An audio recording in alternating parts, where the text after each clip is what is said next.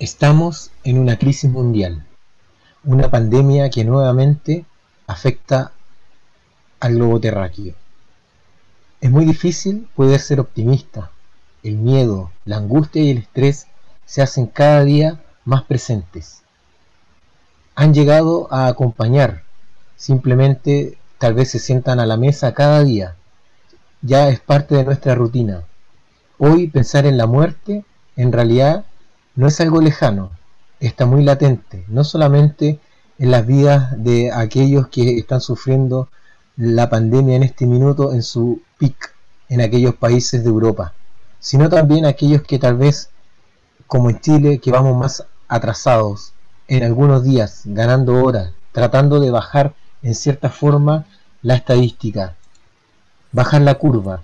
Sin embargo, hay algo que no vamos a poder ir en contra, con pandemia, sin pandemias, con terremotos, sin terremotos, y es enfrentar la muerte. Sin embargo, en la Biblia, en nuestra esperanza, la muerte se presenta como un paso de victoria, un paso que en realidad casi nosotros los cristianos nos salvamos o lo pasamos por alto. Resucitar es levantarse de nuevo, resurgir o alzarse una vez más. Esta palabra designa la acción más maravillosa que el ser humano puede llegar a experimentar. Hay un río que siempre nosotros le llamamos el río de la muerte. Sin embargo, olvidamos que para cruzarlo existe algo mucho mayor que es la resurrección, la tumba vacía de nuestro Señor Jesucristo. Estamos a puertas de comenzar a celebrar, a conmemorar una fiesta cristiana, a recordar por qué Jesús estuvo en esta tierra, cuál fue su propósito, hacia dónde vamos. Por eso este programa este episodio le hemos querido llamar Después de la vida, después de esta vida, existe otra vida, una vida eterna, una vida con Jesús, aquel que resucitó de entre los muertos, aquel que prácticamente derrotó al enemigo que la raza humana jamás nunca podrá derrotar. El hombre se esfuerza simplemente por tratar de mantenerse en esta tierra y, expandir sus días, sin embargo hay uno que venció la muerte, y en esa resurrección descansa nuestra fe, nuestra esperanza. Soy Pablo Curimil y junto a Jenny comenzamos este programa, Contra Corriente. Hola amigos, sean ustedes muy bienvenidos. Acá comienza Contracorriente. Un espacio lleno de datos importantes, amena conversación invitados y por supuesto la mejor música. ¿Están listos? Entonces ya son parte de Contracorriente.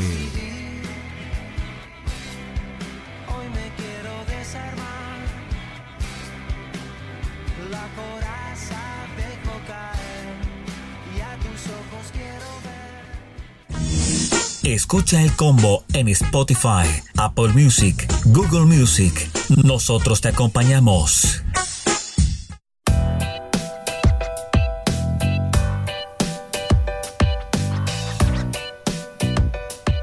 Buenas tardes, ¿cómo están? Un gusto poder saludarles a cada uno de ustedes, aquellos que se están conectando a las redes de El Combo. Hola Jenny, ¿cómo estás? Parece que mi compañera Jenny se nos fue, no está conectada en este minuto. Bueno, como iniciábamos en este espacio, la vida después de la vida. Estamos comenzando otro programa en el que podemos nosotros reflexionar acerca de la resurrección de Jesús. ¿Quién es para ti Jesús? Ah, compártenos también tu opinión, qué representa para ti.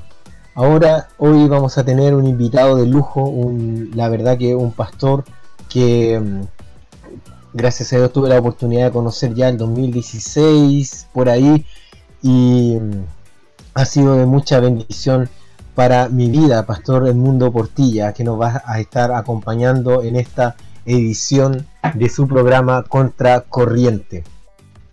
Quisiera eh, poder a ustedes también hablarles acerca de unas tremendas imágenes que pueden encontrar en internet de cómo los animales se han estado tomando las ciudades ahora que el hombre ya casi no está transitando por ella producto de la cuarentena, de los confinamientos que se están dando a nivel mundial. Es increíble ver, por ejemplo, en Francia, París, la Torre Eiffel vacía y también como muchos animales se andan paseando por donde comúnmente está el, eh, el hombre, el ser humano, sacándose fotos y tomando a veces, por ejemplo, en las playas, tomando sol, la verdad que son imágenes que nos está dejando, imágenes esperanzadoras que nos va dejando esta crisis en la que estamos inmersos en, una lucha realmente muy grande que tienen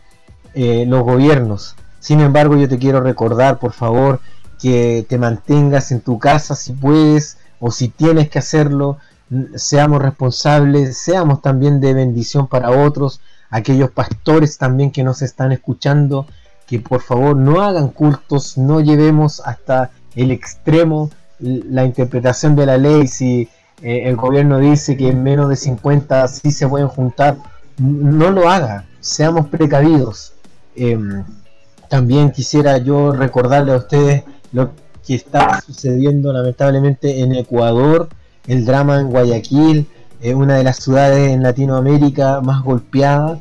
Tengo un amigo que vive allá y la verdad que prácticamente casi no hay medidas que el gobierno esté tomando directas en esa, en esa ciudad de Ecuador.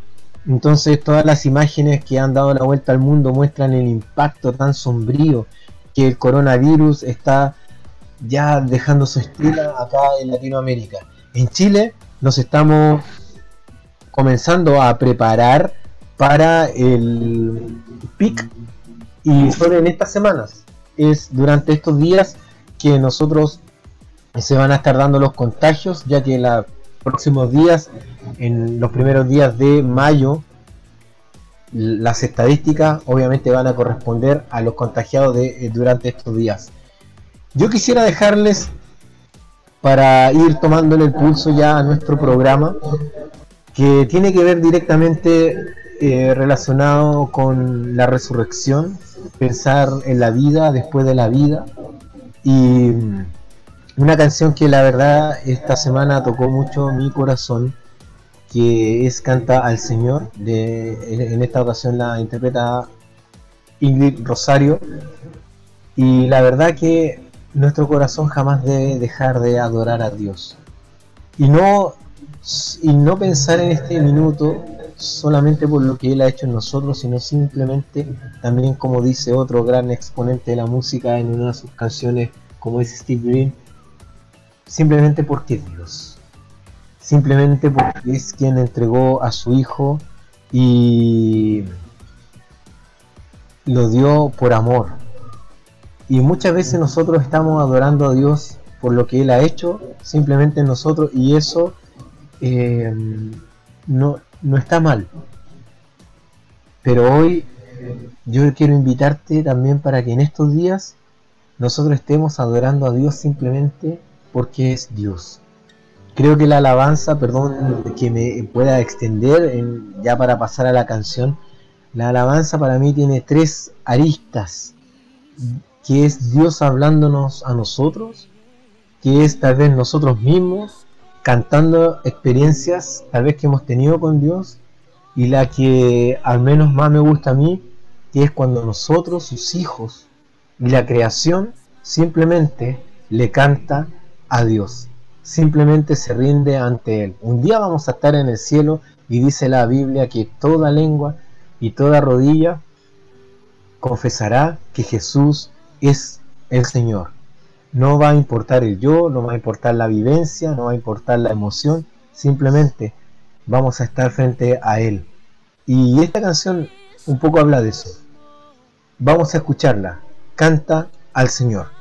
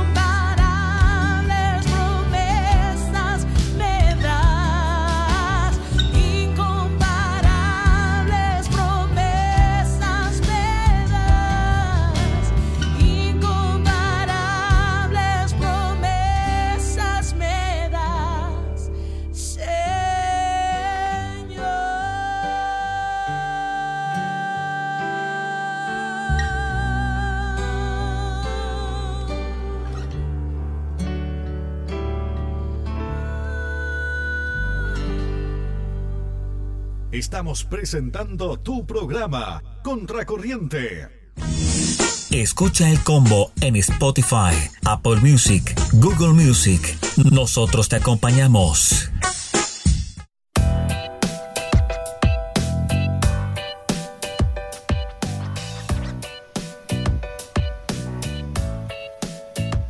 Tremenda canción, muy hermosa canción. Jenny, ya estás por ahí, ¿nos escuchas? Estoy y no estoy, estoy y no estoy. Bueno, quiero comentarle a, nuestros amigos cómo ha sido la tónica de, muchos programas y de muchos eh, live y qué sé yo, todo esto que anda dando vuelta ahora. Que mm, estamos todos de distintos lugares acá en Santiago y mm, nos estamos conectando a través de la plataforma de elcombo.com. Y bueno, nuestro internet, qué sé yo, un montón de cosas que estamos aprendiendo acá eh, desde micrófono y nuestro queridísimo sonidista Daniel Torres, búsquelo, además él está haciendo un libro, bueno, tuvo su primer libro, Manual de Sonido para Iglesias, lo puede conseguir, googleelo, le va a ayudar. Bueno Jenny, ahora sí, yo te escuché, estás pero no estás. ¿Me escucha? Sí, te escucho totalmente. Déntate, mujer. No sé qué está pasando. No sé qué está pasando hoy, pero pero sí, me, me conecto, después se me cae la conexión. Tiene que ser error 300, pues entre el escritorio y el asiento, como siempre.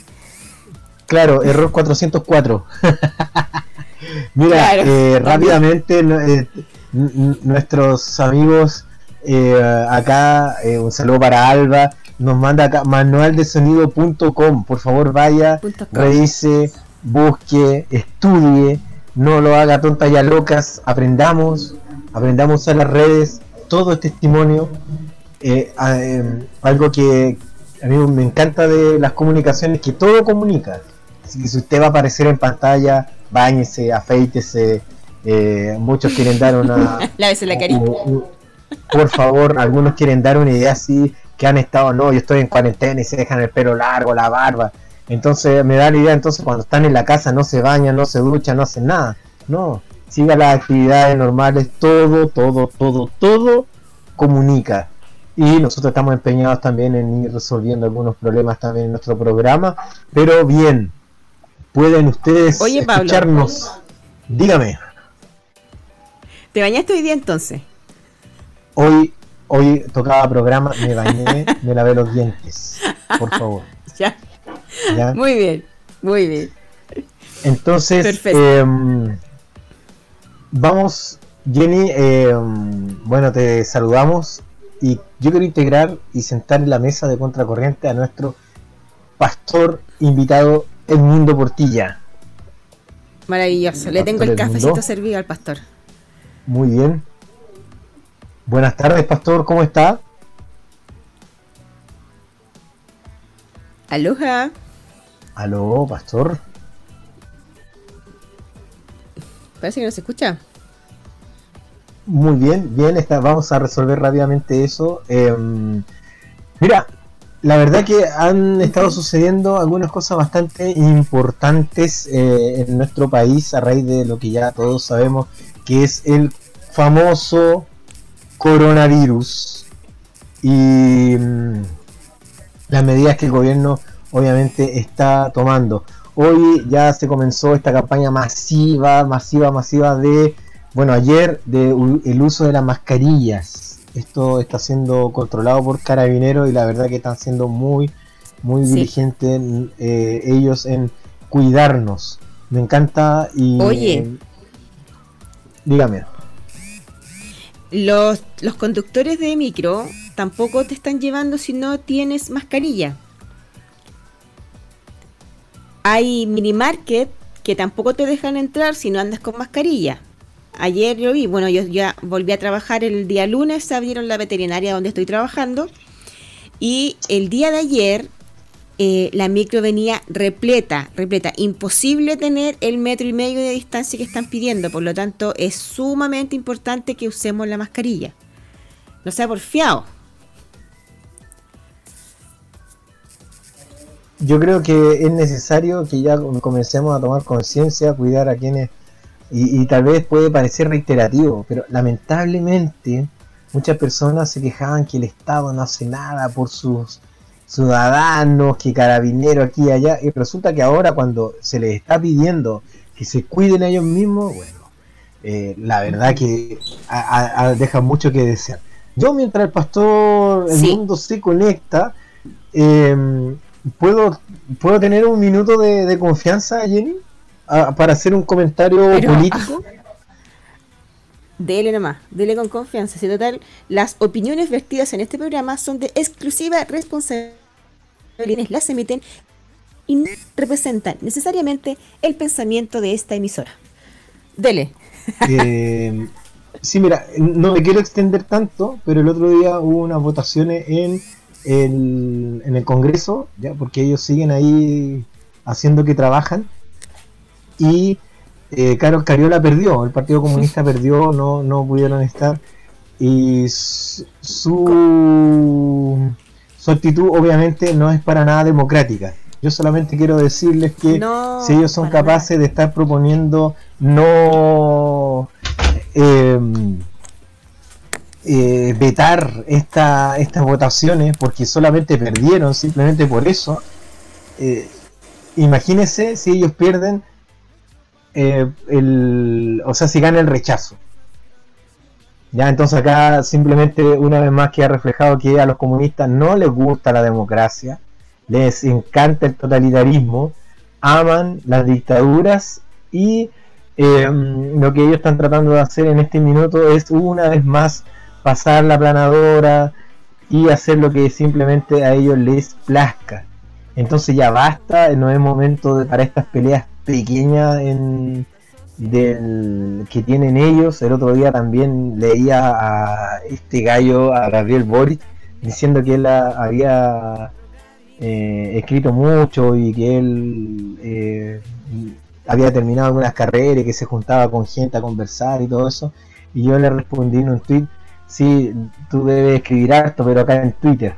Y bueno, eso me costó que harta gente me no me tratara muy bien, así que por eso ahora yo eh, quería hacer este descargo con ellos, porque no les gusta la democracia, les carga, les incomoda y solamente las encuestas sirven cuando el gobierno está mal, si, si ellos son oposición, y solamente el pueblo es inteligente cuando lo escoge a ellos, pero cuando escoge a otro, algo que a ellos no les gusta, ahí el pueblo es tonto, ahí el pueblo no sabe lo que hace y tienen que bajar estos mesías, ¿cierto? Desde el Olimpo con sus eh, diez mandamientos a decirnos cómo debemos nosotros vivir, pensar y comportarnos.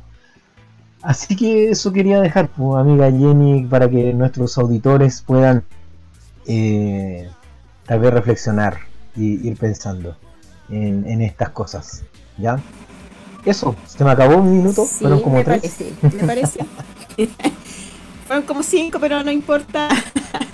La verdad es que sí, a mí me sorprende, me sorprende que la- independientemente de que yo haya o no estalla, no estalla, no está, no haya estado de acuerdo con, con las medidas eh, que había tomado, que no en principio hace más de un mes el gobierno, porque yo creo que debería haber tomado medidas antes, pero las está tomando y yo considero que han estado siendo eficientes. El tema es que la gente no obedece. Las personas no hacen caso. Entonces, Mm. aunque tengamos frente a nosotros, de nuevo, la constitución moralista de 1823, la gente no va a hacer caso. Entonces siempre le, le da la culpa al gobierno. Yo no sé qué quieren, no sé qué quieren, que ande Piñera, que ande Mañalich, Mañalich aquí en, la, en las comisiones echando para adentro. No, no sé lo que buscan. Criticaban que eh, tanto Mm. carabinero, que para tanto militar. Y, y resulta que si no están ellos recordando las cuarentenas, la gente no obedece.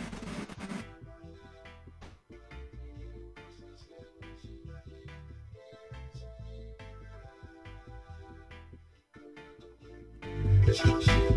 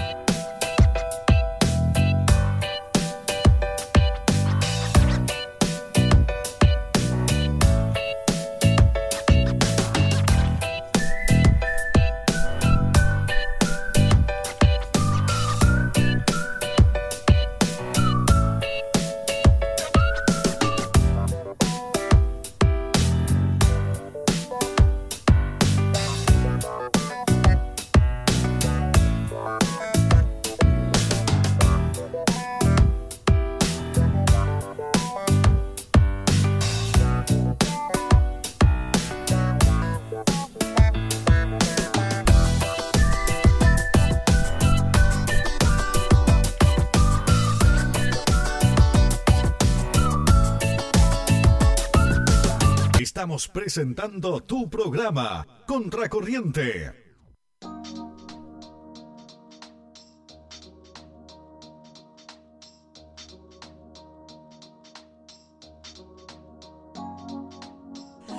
Todo, de todo me despojo. Ya no temo a la tormenta, si hay que mojarse me mojo. Nunca me olvido que provengo desde el lodo y que fui curado por aquel que puede curarlo todo. Así que ahora, que el mundo aguante la presión, que he sido puesto por presión para quitar la depresión. Para mostrar que libertad no es igual a libertinaje. Que eres el libre de verdad, brother, bájate de ese viaje, así me preso. Porque así es que están las cosas, no le pongo corona a un virus, bro, que vive sin corona. Mi sanidad proviene de lo más alto, donde mi alma se eleva y se llena de lo más alto. Voy en boom bap, pa' que tú te enteres mal. Que hay algo en el mundo que el mundo a ti no te puede dar. Te hablo de un lujo que no cualquiera puede modelar. Porque es un lujo ver a alguien que modele la paz. Te hablo de paz, bro, pa' que cheques la vibra. Y ante los males del mundo tú te llenes de fibra celestial. El que te quiere ayudar, el que te corta las cadenas y tu alma hace gritar. Maranata, pa' que lo sepa la raza. Cristo viene, broda, y tú no sabes lo que pasa. Y vida, ah, por si tú no lo sabías. Puedes resucitar si aceptas a Cristo en tu vida, Maranata. Pa' que lo sepa la raza. Cristo viene, broda, y tú no sabes lo que pasa. Y vida, por si tú no lo sabías. Puedes resucitar si aceptas a Cristo en tu vida. Fueron dos pasos para hablarte de paz. Bienaventurados seré si me mantengo en este caminar. Donde los ciegos ven y los cojos caminan. Y a los pobres ha anunciado el evangelio de la vida en medio de guerras y de rumores de guerra. Nación contra nación y en el barrio las balaceras. Enfermedades, pestes y tempestades. Todo ya está escrito, brodazo. Falta que te prepares. ¿Y que tú esperas para cruzar la frontera? Deja de vivir como incrédulo y andar con la pera. ¿No ves que el gobierno de Satán a nadie espera? ¿O esperas que el gobierno a ti te arregle la vida entera? Maldito el hombre que confía en otro hombre y no puso su confianza en el creador del hombre. Y el libro de la vida donde nadie se esconde. Y solo aquel que lo confiesa puede salvar su nombre. Maranata, pa' que lo sepa la raza. Cristo viene, broda, y tú no sabes lo que pasa. Y vida, ah, por si tú no lo sabías. Puedes resucitar si aceptas a Cristo en tu vida, Maranata. Pa' que lo sepa la raza. Cristo viene, broda, y tú no sabes lo que pasa. Y vida, por si tú no lo sabías. Puedes resucitar si aceptas a Cristo en tu vida. Qué facilito sería venderte el cuentito y decirte ven pa' la iglesia que con Dios todo es bonito Pero ay de mí si no te predico hasta grito Y si no te arrepientes Dios para ti solo será un mito Así que ahora, en donde estés en esta hora Ábrele todo tu cora, su promesa no demora ja. Que hay sanidad y salvación para sus hijos Verás que Dios es real y mucho más que un crucifijo ja. Oye mi corazón estaba que explotaba En medio de la cuarentena Querían contagiarnos de un virus Pero nos contagiamos de Cristo primero tenemos cura, yo. Oye, la Biblia nos enseña acerca de estos tiempos. Y cuando dice que todo lo malo nos ayudará para bien, no miente, brother. Coronavirus nos metió dentro de una casa para enseñarnos que la vida es frágil y que no se trata de vivir para ganar dinero, ni hacer riqueza en la tierra. Y que primero es Dios y la familia, y todo lo demás tiene su tiempo, brother.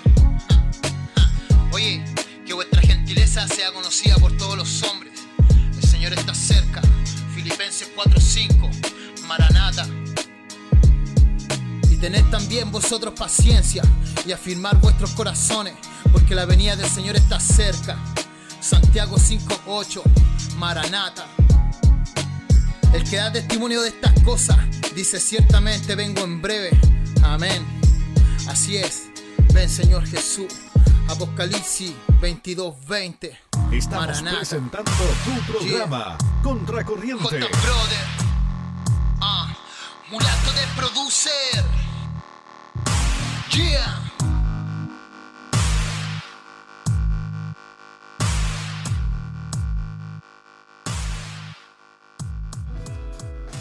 Aquí en Guatemala yo escucho Contracorriente. En Chile y el mundo, yo escucho Contracorriente.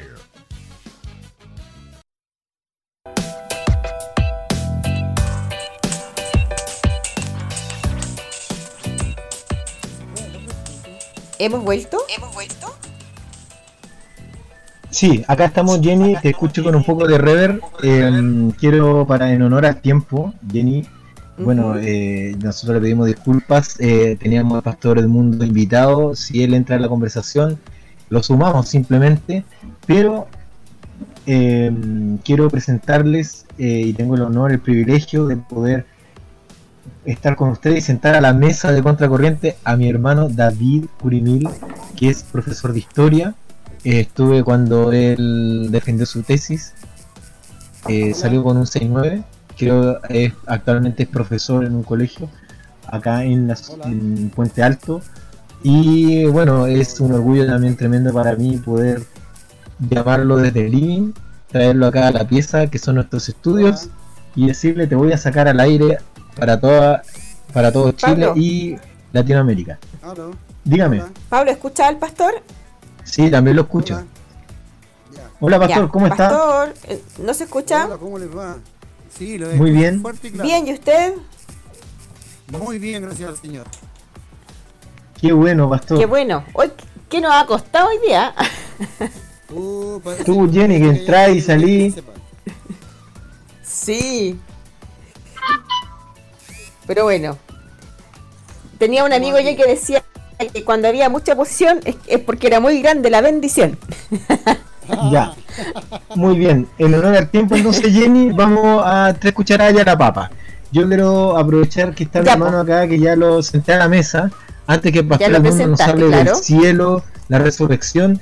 Mira, mi hermano tiene una mirada bien importante acerca de lo que es la muerte. Vamos a hablar unos minutos acerca de eso. Eh, bueno, David, saluda a toda nuestra audiencia y también parte al tiro diciendo cómo era la muerte, no sé, en, en tiempos antiguos, en tiempos bíblicos o en, en Egipto, cómo era el tratamiento hacia el hacia aquel que partía. Eh, buenas Hola, David. a todos los, hola, a todos los que nos oyen, al pastor Jenny, hola, buenas noches. Bueno, eh, para ir al, al punto, eh, la muerte eh, es el principal motor de la vida. Eh, si nos eh, vamos hacia los primeros filósofos antiguos y después pasamos por los clásicos como Kant, eh, la muerte es el motor de lo que hace el hombre. Todo lo que el hombre hace, todo lo que, lo que el hombre busca, lamentablemente también todas las depresiones, las tristezas o las frustraciones que tiene el ser humano para, para integrar también a las mujeres, es por la muerte. El filósofo alemán Hegel decía que nosotros somos el Dasein. El Dasein es esta figura de, un, de la persona que es como arrojada al mundo, que no sabe qué es lo que va a hacer de su vida, porque no tiene nada, ninguna herramienta cuando nace, pero que la única certeza que tiene es que va a morir. Que va a morir. Por lo tanto, sí, que va a morir. Eh, Va a lo- parar la chala. Exacto, que va a morder el polvo como se dice coloquialmente. Ahora, yo lo estoy- eh, nosotros que creemos, sí, nosotros, nosotros que creemos que hay una vida después de la muerte y los que hemos creído en Cristo que tenemos una vida con nuestro Señor, no tenemos estas eh, complicaciones, estas frustraciones, pero para la persona que no conoce a, a Cristo, que no conoce a Dios, tiene esto, esta- estas complicaciones. Piensa, ¿qué va a hacer? De hecho, es muy... eh, eh, es algo común eh, escuchar a las personas que dicen que eh, en la vida hay tres objetivos, que es tener un hijo, plantar un árbol y escribir un libro. Claro. Si uno se pregunta y se va al fondo de por qué la gente quiere hacer eso, es porque la gente no quiere morir. Porque eso significa que yo quedo presente en este mundo. Porque si escribo un libro, queda mi pensamiento. Si tengo un hijo, queda mi sangre. Y si planto un árbol, es algo que yo estoy haciendo para la posteridad. Por lo tanto, lo que hacemos es permanecer nosotros sujetados, como también diría eh, Hegel, somos sujetos sujetados a este mundo. Por lo tanto, eh, si hacemos un, aquí me voy a, me voy a permitir hacer un, un análisis eh, un poco cristiano, que no tengo las competencias, pero lo voy a hacer igual, me lo me voy a atrever, es que el, cuando Dios habla de libertad, que Él nos da libertad, no es para hacer cualquier cosa, sino que es la libertad de despegarnos de este mundo y saber que lo que hagamos en este mundo no, no- no importa más allá que poder tener coronas en el cielo. Por lo tanto, lo importante no es plantar un libro, o sea, no es plantar, perdón, un árbol, escribir un libro o tener un hijo, sino que lo importante es cuántas coronas podemos tener en el cielo. Y eso es la libertad, es desapegarnos a esas frustraciones, a esa a ese querer ser en este mundo. Y bueno, y para hacer un, para después, para que también podamos hablar con las otras personas que están acá, eh, un, un poco, los cementerios, eh, yo- hay un libro muy bueno que se llama eh, La Vuelta al Mundo en 80 Cementerios. Ustedes saben que en el sur del país, precisamente en la región de, la octava región, bueno, ahora ya, ahora eh, punto aparte, la, la región ya no tienen números, porque como se anduvo desordenando, entonces ahora solamente tienen nombres. Pero en la región del Biobío hay un cementerio donde no hay ninguna persona eh, sepultada. Y ¿Cómo es eso? ¿Cómo es eso? es porque tiene la misma mecánica que tienen los cementerios después de una guerra. Como los cuerpos no se encuentran, el cementerio se crea como un símbolo de que la persona permanece o que está en ese lugar. Porque la muerte tiene ese desapego en las personas que quedan en la, en la vida. Por lo tanto, el cementerio es un lugar de pere- peregrinación, es un lugar de recuerdo. Nos mantenemos conectados. La muerte es esa separación con lo que nosotros tenemos de generaciones más antiguas, de nuestros padres, de nuestros abuelos. Por lo tanto, al ser la muerte algo tan trascendental, en el sentido que ya después de la muerte ya nada hay con lo que con las personas que nosotros vivimos o convivimos, el ser humano se ha creado de alguna forma un lugar ritual. Y ese lugar ritual son los cementerios. Lo podemos ver, por ejemplo, en, en lugares donde la muerte es algo común, es algo ya parte mm, uno podría decir, pero ¿cómo común si la muerte es común a todos? Sí, pero en algunas sociedades, por ejemplo, que tienen la esperanza de vida de más larga, como en Chile, por ejemplo, que está alrededor de 86 años para las eh, damas, eh, nosotros es algo común que la gente muera anciana, por lo tanto vivimos o convivimos con las personas bastante tiempo y la separación no es tan eh, traumática como por ejemplo lo puede ser en sociedades como el, el continente africano donde mueren muy jóvenes, por lo tanto el, el- paso con la familia es tan corto que la, la gente necesita mantener un ritual con ellos, eh, necesita mantener a la gente eh, en, la, en su presencia. Y yo no sé si ustedes han visto ese meme donde la gente se cae y salen unos personas africanas bailando mm, con un con el féretro sobre Sí. los hombros. ya. Bueno, la Jenny sin Me- me duda despierto lo. con esa música. De hecho, Despierto esa con es la una- música en la cabeza.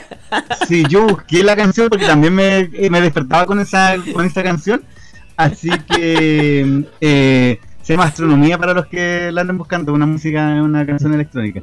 Bueno, pero eso es en Ghana. Ah. En Ghana, de hecho, en, en, en Ghana eh, eh, es eh, se gasta más en un funeral que en una boda, por ejemplo.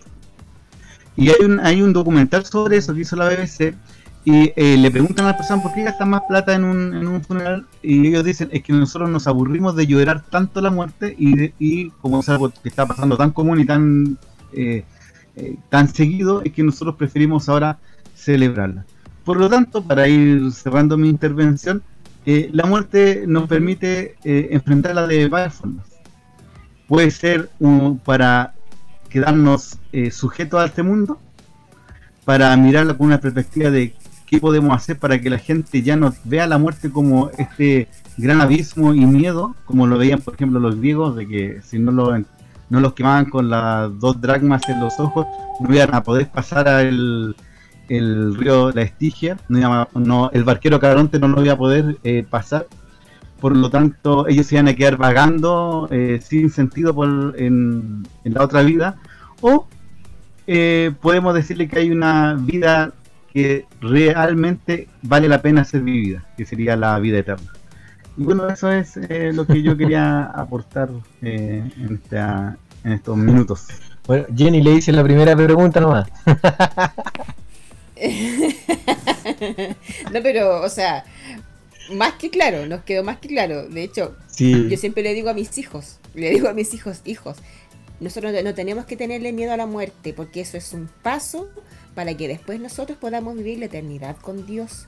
Imagínate lo que ha de ser lo bacán de vivir en el paraíso. Claro. Yo ahora Porque quisiera yo invitar a tenía pastores. años ¿Ya? y me moría por, o sea, le tenía súper miedo a la muerte. Me, me llegaba a doler la guata, no dormía, con cuatro años. ¿Cuatro años después del Arca de Noé contando desde ahí o...? No, pues cuatro años de nacida. 1984 para ser exactos. Ah, ya. Antes o después de Cristo. De- después de Cristo. Bueno, eh, Pastor del Mundo, ¿nos escucha? Sí, de- Está por ahí, ¿cómo está? pastor. Bien, Pastor, un gusto. Pastor, ¿puede, ac- ¿puede acercar un poquito más el micrófono a su boca? A ver. ¿Ahí me escuchan mejor? No, Sí. no sé si seré yo. Ya, sí. ¿Sí? ¿Me escuchan? ¿Seré yo, ¿Seré señor? yo, señor? Sí. Seré yo, sí, ya. Díganme, ¿para qué soy bueno? Pastor, em, Pastor del Mundo, Sí. ¿Cómo nos preparamos para la vida eterna? Ah, muy buena pregunta. Primero, eh, todos los filósofos de los que habló su hermano, eh, todos tienen una cosa reñida con Dios, primero. Eh, no es que venimos a este mundo sin saber a qué venimos, todos sabemos a qué venimos. En el momento de nacer hemos sido, por así decirlo, hemos sido chipeados para que la gente entienda en este tiempo, con nuestro trabajo en este mundo. ¿Ok? Dice la escritura que las buenas Sí. obras fueron preparadas de antemano para que anduviésemos en ellas. O sea, de antes que naciéramos, ya estaban preparadas. Entonces tenemos un camino que recorrer. Eh, en pro del tiempo, solo voy a decirles que a quienes nos escuchan pueden leer en Lucas 16, del 19 al 31. Se van a encontrar con una historia que, al decir de muchos, es ficticia. Según yo creo, también es una, una ficción que Jesús contó y que es la muerte del rico y de Lázaro. Ahí nosotros podemos ver que hay dos formas de, partir de este, de este mundo. Una es, eh, como dice la escritura, que el, Lázaro fue al seno de Abraham, lo que vendría equivaliendo a estar en la presencia del Señor. Y el otro fue a la sepultado, fue a la sepultura. Pero hay toda una historia ahí que muestra que hay una gran cima entre los que mueren sin Cristo y los que mueren con Cristo. Ahí está la diferencia. De ahí parte todo. ¿Ok? Luego, en San Juan 11, perdón, Juan- San Juan capítulo 1, versos 11 y 12, tenemos eh, un paso muy importante que el que debemos marcar cada uno de nosotros. Si nosotros marcamos ese paso, entonces estaremos eh, en la senda correcta para llegar a la conclusión y la clave está en Juan 20, versículos 30 y 31. Ahora se los voy a dar- le voy a dar una mayor cantidad de, de- de datos. ¿Me están escuchando, verdad? Sí, Pastor, lo estamos escuchando atentamente. Ya. Clarito. Fíjense que primer- primero que nada, tenemos que decir que el ser humano nace con una ah, con una misión. ¿Cuál es su misión? Aquí lo vemos en la historia de Lázaro y, de- y del rico eh, y del rico, según la Biblia católica, y esto lo puedo probar, por eso lo voy a decir. Eh, esta es una lucha entre los que tienen poder y los que no tienen poder. Una lucha muy parecida al marxismo. Una pero que es mentira, eso no es verdad. Aquí lo que está mostrando es un hombre sin misericordia y un hombre con humildad y esperanza. El sin misericordia es el rico porque teniendo tanto, no tomaba ni en cuenta al, al Lázaro, le tiraba las migajas que le daba a los perros, se las tiraba al, pobre Lázaro para que comiera. Es una forma eh, eh, peyorativa de mostrarnos cómo actúa el hombre sin misericordia. ¿Ok? Y Lázaro tiene una actitud humilde de no reclamar nunca nada, no le reclama a Dios, no le reclama a la mamá ni a la papá, ni anda reclamando que por qué yo soy tan pobre, que por qué este rico tiene que quitarle para que me den a mí, y tenemos que ser todos pobres, como una, una doctrina que anda hoy día dando vueltas por ahí. Eso eh, es lo que en el fondo, lo que el Señor quiere mostrarle al pueblo. Y es que debemos actuar de acuerdo al corazón de Dios. ¿Y cómo es el corazón de Dios? Un corazón misericordioso. Entonces, en San Juan 1, verso 11 y 12, dice la escritura, a lo suyo vino, hablando de Jesús, a lo suyo vino, y los suyos no lo recibieron. Mas a todos los que le recibieron y a los que creen en su doctrina, o en su nombre si usted gusta, les dio derecho de ser llamados hijos de Dios, lo cual no son engendrados de carne ni de sangre, sino de Dios. Esos son los hijos de Dios, ¿ok? Dicho lo anterior, nosotros los hijos de Dios, los que nos llamamos hijos de Dios, hemos sido llamados con un propósito. ¿Cuál ¿Cuál es el propósito? Hacer todo lo que el rico no hizo. Dice por ahí en Efesios que hechura suya somos creados en Cristo Jesús para buenas obras, las cuales Dios preparó de antemano para que anduviésemos en ellas. Haciendo eso, ¿qué vamos a lograr? Vamos a lograr morir igual que el rico, pero con un destino diferente. Si ustedes se fijan en la historia de Lázaro, dice que hay, eh, Abraham le dice al rico, hay una cima entre ustedes y nosotros. Ustedes no pueden pasar para acá, ni estos pueden pasar para allá. Hay una cima, hay una división, una cima profunda, eso se refiere a un precipicio. Hay una separación tan grande ahí que no se puede cruzar. Solo se puede cruzar con los que son, solo pueden cambiar de posición en vida los que son hijos de Dios, los que aceptan a Jesucristo como Señor y Salvador de su vida. A ellos, y a nosotros, digo en este caso, se nos ofrece vida eterna. Y muchos dirán, oiga, pero no, pues somos todos hijos de Dios. Es posible que usted crea eso, pero la Biblia dice otra cosa. Y si usted quiere morir en paz, tal como decía Jenny, nosotros debemos enseñarle a nuestros hijos que la muerte es un paso para llegar a otro destino. Es una estación. Aquí estamos de peregrinos en esta tierra. Aquí hemos venido con un propósito. ¿Y cuál es el propósito? Mostrarle al mundo que Dios está reconciliando al mundo consigo mismo. Ese es el trabajo. Y San Juan también, en el capítulo 20, versículos 30 y 31, está terminando de narrar su escrito y dice él que todas las cosas que ha hecho Jesús, de todas las cosas se pudieran escribir muchos libros que no cabrían en el mundo. Pero estas, dice, estas que estamos hablando, se han escrito para que creáis que Jesucristo es el Hijo de Dios y creyendo tengáis vida en su nombre. Yo como pastor puedo decir, aleluya, gracias Señor, porque para eso Dios me deja el testimonio en las escrituras, para que yo pueda decir y pueda saber cuál es la voluntad de mi Dios y hacer lo que mi Dios me manda. Esa es la manera más eh, maravillosa de partir de este mundo. La muerte es solo un término, eh, yo diría un término filosófico, quizás, eh, a lo mejor mucho un término filosófico. Es un concepto más bien, porque lo que muere es este cuerpo, no el hombre que está dentro. No muere el pastor del mundo que usted le habla a usted muere el pastor el, cuerpo que traslada al pastor del mundo, ese es el que muere.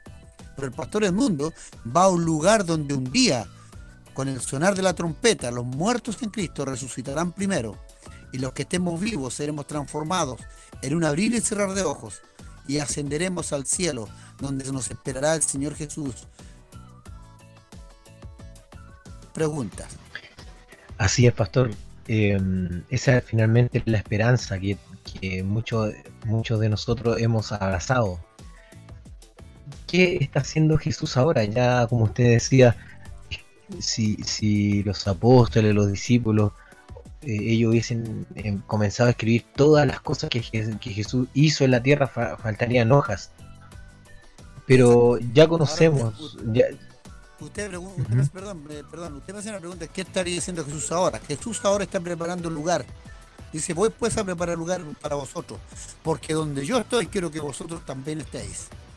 Ahora, lo que yo mm. creo, eh, y esto es mi convicción de esto, es que no existe el paraíso como tal ahora, como, como, como, un, como un lugar así imaginario, ¿no? como un parque grande, como una ciudad grande. No, el paraíso es la presencia de Dios. Eso es el paraíso. Y vamos a vivir para siempre en la presencia de Dios. ¿Dónde? Hay algunos datos que la Biblia indica, por ejemplo en el Apocalipsis dice que Dios que cujará la tierra y quemará todo por fuego, todo, absolutamente todo. Las torres gemelas, la torre esta que está aquí en el otro lado del Cerro San Cristóbal, eh, Entel, todo, todo, todo lo va a quemar, todo por fuego. Y va a ser un cielo nuevo y una tierra nueva. Y la pregunta es, ¿para qué va a ser un cielo nuevo y una tierra nueva? Hay un textito chiquitito que Jesús dijo, Bienaventurados los pacificadores, porque ellos heredarán ¿qué? La El reino, la tierra. La tierra. Entonces, aleluya, aleluya, gloria a Dios. El tema es que vamos a estar transformados y nos vamos a hacer cuerpos eh, físico que vamos a estrellar unos con otros. Vamos a ser transformados en cuerpos espirituales. Entonces, donde Dios Pastor- nos ponga, ahí vamos a caer parados. Pastores del mundo, ¿en qué momento el hombre pasa de muerte a la vida eterna? ¿Cuando recibe a Jesús o cuando expira de este mundo? Ya cuando no, cuando no respira más para que nuestro o No, todos podamos sí, entender, o yo me o yo me explique o me entienda a mí mismo lo que estoy diciendo en realidad. Eh, no, la Biblia dice que a todos los que le recibieron y a los que creen en su nombre le dio potestad de ser llamados hijos de Dios. Y los que no son engendrados ni de carne, ni de sangre, ni de por voluntad de varón, sino de Dios. Y como Dios es eterno, yo soy hijo de Dios, entonces yo soy eterno. Ahora, ya. El, el hombre que le está hablando a usted, no el cuerpo que usted conoce, sino que el hombre que está dentro de, de ese cuerpo es eterno. Ahora, el tema es, es que el hombre es trinitario como Dios, ¿no? El hombre es espíritu, alma y cuerpo. La Mm. pregunta es dónde va el cuerpo. El cuerpo va al polvo, porque polvo es y al polvo volverás. El alma va a dormir en un sueño profundo hasta la venida del Señor Jesús para ser juzgado. Y el espíritu vuelve a Dios que lo dio. Ahora, el tema es que ahí hay que hilar más fino, porque usted podrá escuchar, por ejemplo, con mucho respeto de decir esto a los hermanos católicos, que cada cierto tiempo le hacen misa al muerto porque se va del cielo. Mire que, mire qué tontera cómo se va del cielo. Y les entonces le tienen que hacer una misa para tirarlo para arriba de nuevo. Los, los pastores evangélicos, yo conozco muchos pastores evangélicos, predican y partió y hoy día no está aquí, está en la presencia del Señor. ¿Dónde dice eso? Si la Biblia dice que, tenemos, que estamos durmiendo en un lugar donde un día seremos re- re- resucitados. Así lo dice el apóstol San Pablo, es claro, es preciso en eso. Entonces, cuidado con eso, ¿no? Cuidado con eso. Y ya antes de terminar, me gustaría que, así como usted tomó una licencia para hablar de la Carolita, me dé una licencia a mí para decir solo una cosa en relación a este caballero Soto. Ya, Si me lo permite. yo justamente le iba a preguntar eso. Póngale, Dígame. póngale nomás. Yo tuve con- yo tuve contacto de amistad con él por mucho tiempo y hace unos días, hace un- ayer creo que le contesté un Twitter donde le expliqué algunas cositas. La Biblia dice en, eh, en Isaías 26, 20 me parece que dice, escucha hijo mío, o siervo mío, dice algunas versiones, entra a tu puerta, cierra tu cuarto y escóndete un poquito mientras pasa la ira de Dios porque el pecado de Dios, del hombre, de la tierra, ya ha subido a los ojos y Dios no dejará pasar por alto esto, ni la tierra esconderá a sus muertos. En Proverbios 22, 3 dice, el sabio ve el peligro y se esconde. El necio, y esta, esta expresión que voy a decir ahora es propia mía, y el soto va donde el peligro y se expone a recibir el resultado. Y en Romanos capítulo 13, el apóstol San Pablo, lleno del Espíritu Santo, dice, están sujetos a todas las autoridades porque no hay autoridad sino de parte de Dios. Y las que hay, por Dios fueron dispuestas. No sé si él querrá algún otro comentario, si cabe alguna pregunta, esto, no, la verdad que no sé. Pero a mí O sea, creo que no hay ningún... Sí, dígame. no. Simplemente es reforzar lo que usted está diciendo y lo que hemos venido hablando en todos los programas. La prevención. Acá no estamos yendo en contra de Dios. Para nada. Simplemente como usted muy bien ha dicho ya con textos bíblicos.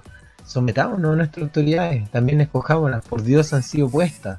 Y mm, la verdad que, bueno, eh, sin desviarnos tanto, pero cae en una irresponsabilidad lo que está haciendo eh, eh, Pastor Soto y, y- la verdad que Dios mm, se va a manifestar igual. Hoy en día tenemos todos estos medios. Imagínese, Pastor, nosotros hace cuánto tiempo no conversábamos y, y nos podemos sentar, usted en su casa, Jenny también, yo acá, los chicos allá eh, del combo en, en el lugar técnico donde sale el programa. Y, y esto lo, sin duda lo permite Dios. Y estamos congregados porque Dios eh, simplemente no- nos reúne, no, no- nos junta y, y cuántos otros pastores que en este minuto también están enseñando y, y hay, ha habido una, una apertura muy grande en, en que la palabra de Dios está corriendo a través de los medios de comunicación o, o- o los medios de internet. Entonces, para nosotros también era muy importante cono- conocer su visión acerca de lo que es la resurrección. Y quisiera, bueno, tal vez Jenny, tú tienes alguna pregunta, yo quiero hacerle una al pastor en particular. Pregunta, después procedo yo. Pastor del mundo, nosotros hemos conversado muchas veces, quisiera consultarle ahora qué significa para usted que Cristo haya resucitado. ¿Qué valor tiene para su vida, para, para su ministerio? esa es la mayor de las victorias, la mayor, lo más grande que me pudo haber sucedido a mí es que Dios me hubiese mirado con misericordia y que Él me hubiese ofrecido la salvación a través de Jesús. Sin su resurrección yo no tendría esperanza, no tendría vida. La gente sin Jesucristo, sin el Señor Jesús, y yo tengo mucho respeto, tengo muchos amigos sacerdotes y, o, o, eh, diáconos, ellos se llaman diáconos, eh, de la Iglesia Católica, pero la Biblia, Dios dice, este es mi Hijo amado, en Él tengo complacencia. Este es mi Hijo amado, a Él oíd. Y María, nuestra María, dice, hagan todo lo que Él les diga. Imagínense la importancia tremenda. Esa mujer humilde, esa mujer de pueblo, esa pueblerina, ignorante, sin educación, sin cultura, y recibe esa revelación tremenda. Hagan todo lo que Él les diga. Tremendo. Gloria a Dios por lo que hizo con Jesús. Pastor, cuando usted llega al, fe. exactamente, cuando usted llega al cielo, ¿qué va a ser lo primero que va, que va a hacer? Yo, cre- yo creo, yo creo que voy a caer de boca al suelo adorando el nombre del Señor y al Señor Jesús en persona. Creo que eso va a ser lo primero que vamos a hacer todos. Caer a los pies del Señor y decirle, Padre, aquí está lo poco y nada que hicimos, siervos inútiles fuimos por hacer lo que debíamos. Jenny, ¿tienes alguna consulta para nuestro pastor que nos acompaña hoy? Eh, mira, más que, más que consulta, es qué mensaje le daría a él hoy a los pastores que quizás están confundiendo la fe con, con, con ser temerarios, con ser eh, quizás imprudentes. Ver, Porque digo tiro, yo enti- yo o sea, ya, dígale nomás. Te lo digo porque yo sé para dónde vas con, Sí. con tu. Mira, yo tengo un grupo de intercesión en Cuba con puros pastores y pastoras cubanas. Y aprovecho para mandarle un saludo a la más hermosa de las pastoras de allá, a la pastora Juliette Martín. Después les voy a contar en privado quién es ella. Pero un saludo para la iglesia en Cuba, una iglesia que, que nos da cancha, tiro y lado en lo que es fe. Ella hay fe. Y yo quiero decirles que nosotros todos coincidimos y con algunos pastores de aquí de Chile, que la Biblia está para cumplirla y escucharla. Todo lo que hoy día pasa está escrito en la palabra de Dios. La pregunta es, pastor, ¿para qué está escrito en la palabra de Dios todo lo que está puesto para que usted sea capo y sepa más de la Biblia? ¿Para qué? ¿Para qué está? ¿Para qué está escrito ahí? Está escrito por una pura razón, para que nosotros estemos avisados, seamos más despiertos que la gente del mundo y podamos orar antes que esto pase para que Dios tenga misericordia. Que podamos orar antes que venga el hambre, que podamos orar antes que venga el coronavirus, antes que venga el coronavirus 20, antes que venga el coronavirus 21, antes que venga esto, esta pandemia, esta otra, antes que vengan los terremotos, que la iglesia esté haciendo lo que tiene que hacer, pastores amados. Ya acabamos de ver aquí en Chile un pastor que murió y que, y que dijo él mismo que no le diéramos tanta color con el, con el tema del coronavirus. Hoy día está muerto. Partió de este mundo. ¿Quién le dio color? ¿Él? ¿Dios? ¿La imprudencia? ¿Quién le dio color? Amados, Dios nos llama a ser prudentes. De hecho, el Señor Jesús dice que nos manda al mundo para ser dóciles como paloma y prudentes como la serpiente. Tenemos que ser prudentes, tenemos que guardar prudencia, porque ¿de ¿qué, lo, qué es lo que va a quedar al final de todo esto?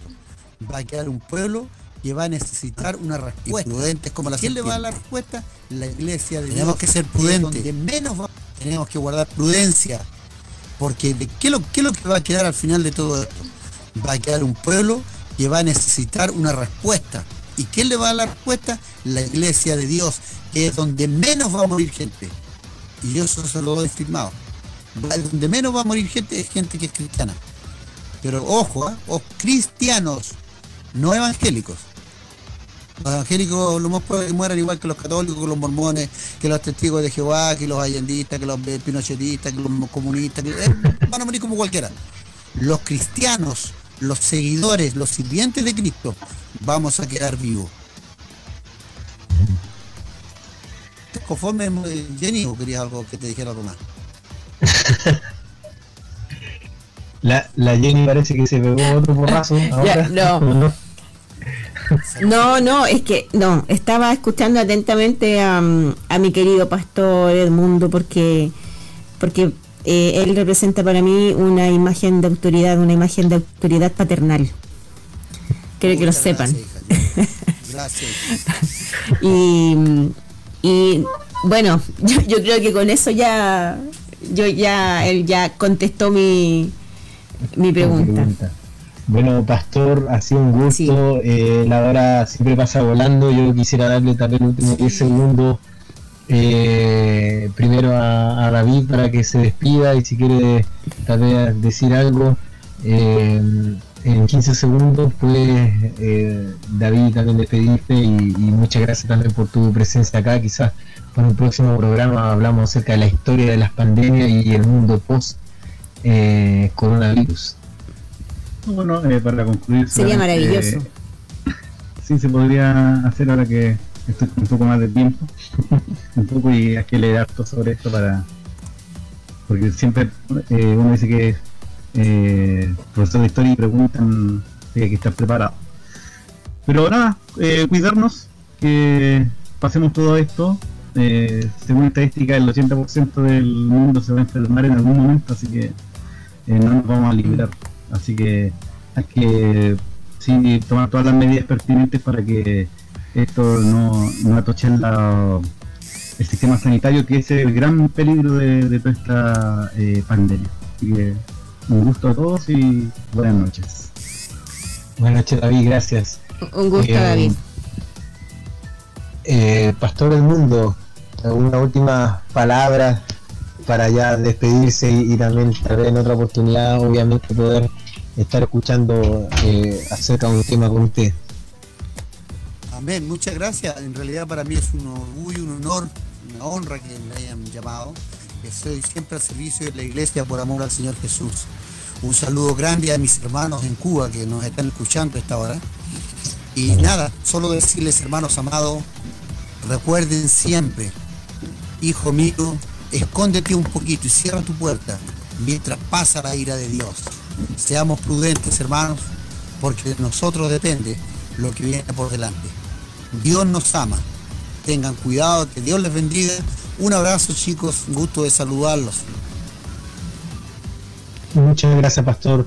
El cariño siempre y eh, también por su tiempo que ha dedicado a este programa y no solamente a este programa, también eh, ha dedicado tiempo a mi vida. Quiero contarle, aprovechando a todos los pastores, a su grupo en Cuba que nos escucha eh, a través de elcombo.com, que ha dedicado mucho tiempo, igual el pastor eh, en mí, en discipulado, en consejería, así que pastor, eh, un gusto poder estar acá en, en este programa, tenerlo, un abrazo, estamos, estamos al habla, como diríamos en, en el sur de nuestro país. Así es, estamos a la hora.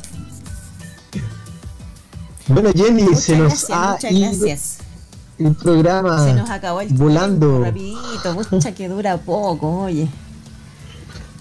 Pero bueno, oye, ¿sabes qué? Antes de irnos, yo quería hacer Sí. un comentario, lo voy, a tra- lo voy a tratar de hacer lo más rápido posible. Ok, Esta semana, bueno, escuché la prédica de mis pastores que la están haciendo online desde su casa. Eh, y, y después, después que escuché ese, me encontré con un en vivo del Tito el Bambino. Tito el Bambino, un cantante famosísimo de reggaetón, que él es cristiano. No sé si lo cachan que cantar el, el reggaetón y real todo bendecido porque él decía Dios lo bendiga Él. Para poder la palabra de Dios y poder entregarle esperanza a aquellos que no conocen. Y yo comentaba que a raíz de esta crisis que se está viviendo, que bueno, crisis desde, desde, desde el año pasado, con el tema de la, de la, de la revolución, de las manifestaciones, eh, han, han suicidado 280 mil personas que no soportan la presión y que no son capaces de, de adaptarse al nuevo mundo que es que estamos enfrentando. Eh, y fíjate, mi corazón me va a poner bien canuta. Mi corazón se gozaba porque de verdad el- estaban, en, estaban todas esperando de esta, de esta semana en el mismo grito. Todos nos hablaban, todos nos hablaban pero estábamos doblando nuestras rodillas a Dios, estábamos orando, estábamos usando este tiempo de ocio, podríamos de ocio, para comunicarnos con Él, porque a lo mejor estábamos yendo a la iglesia y, y yo estábamos y estábamos en la iglesia, pero realmente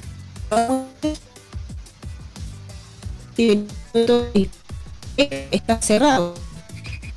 La comunicación nunca está cerrada. Quizás ahí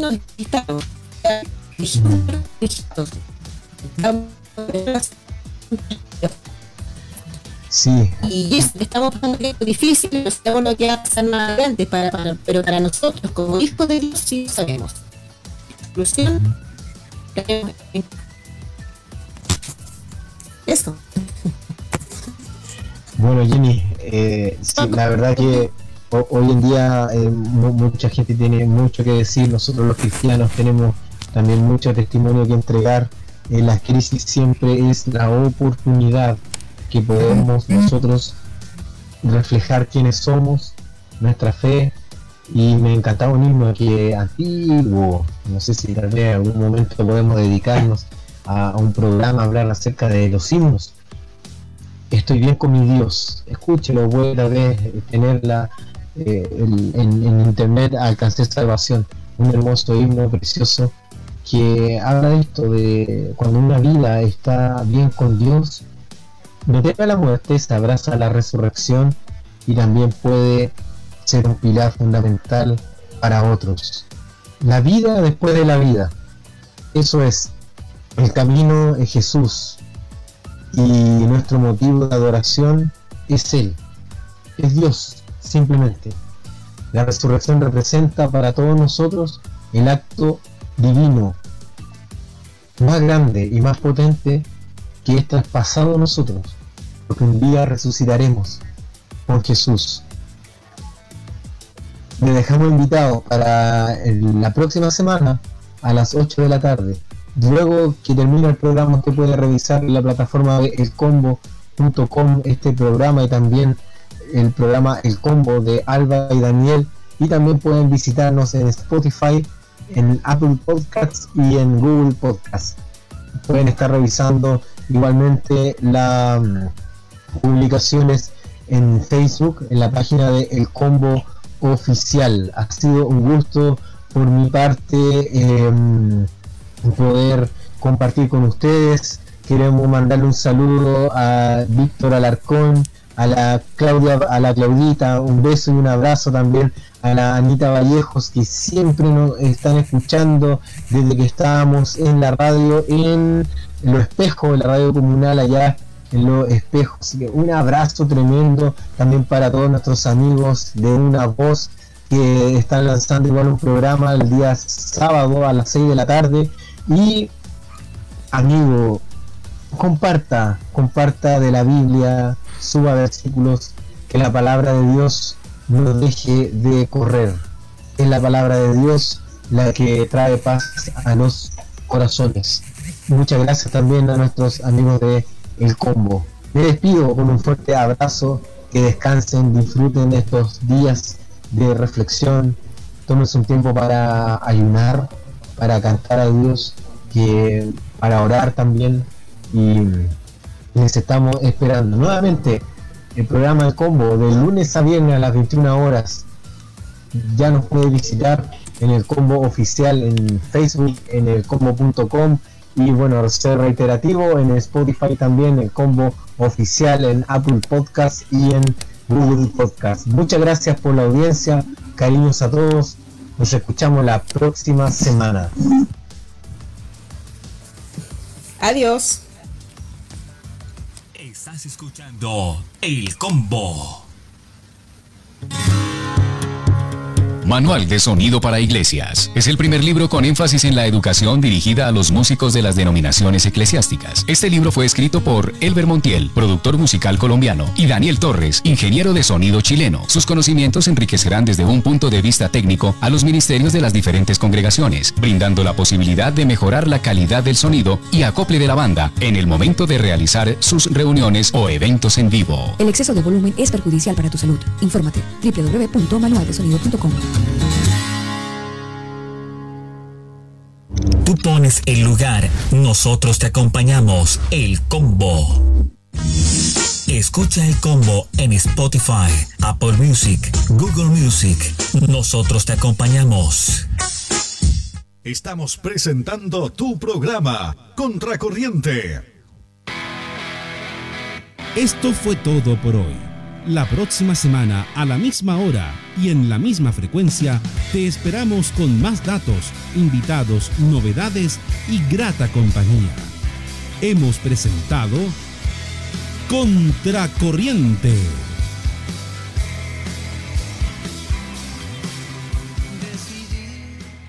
Las opiniones vertidas en este espacio son de exclusiva responsabilidad de quienes las emiten y no representan necesariamente el pensamiento o la línea editorial de esta estación de radio.